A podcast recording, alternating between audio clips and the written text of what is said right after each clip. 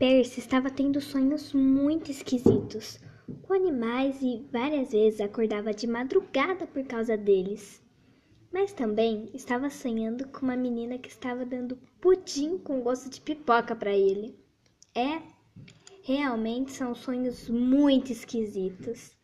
Quando acordou de verdade, conversou com Grover, mas ainda se sentia fraco. E os dois foram até o Sr. D, que na verdade é o Sr. Brunner, e o Quiron, para jogar pinhoche. Mas como Percy é curioso, fez algumas perguntas, mas ainda estava muito confuso. Suas mãos se transformavam em nadadeiras, os rostos se alongando em focinhos de golfinho. Iria plantar uma doença no meu cérebro que me levaria a usar camisa de força pelo resto da vida?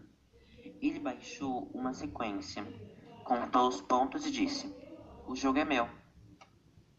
D fosse transformar Kiron em pó em sua cadeira de rodas, mas ele apenas suspirou pelo nariz, como se estivesse acostumado a ser batido pelo professor de latim.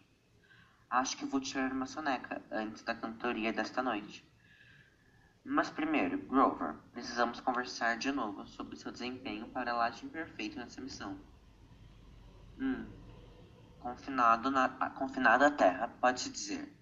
E não pode aguentar ter de esperar mais um século antes de ser autorizado a voltar ao Olimpo. E há o lar dos deuses, o ponto de convergência dos seus poderes, que de fato costumava ser o Monte Olimpo. Ainda é chamado de Monte Olimpo por respeito às tradições, mas o palácio muda de lugar.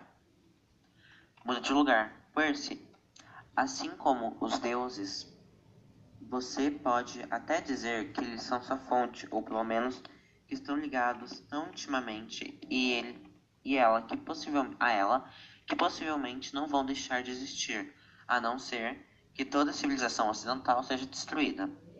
De início, pensei que estivesse usando roupas de baixo muito compridas, de veludo branco.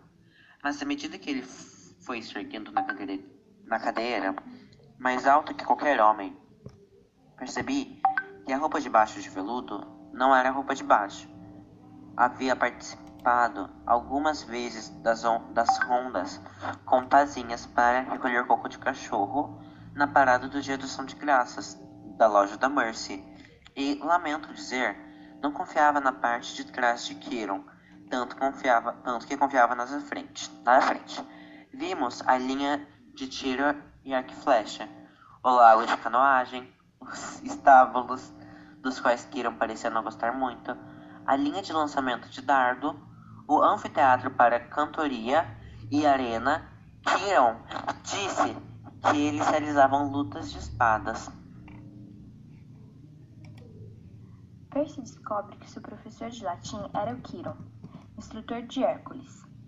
Ele também encontra novamente Annabeth, que o leva para o Chalé 11, de Hermes, onde também abriga os semideuses que ainda não sabem quem é seu pai ou mãe divina, ou que não possuem um chalé.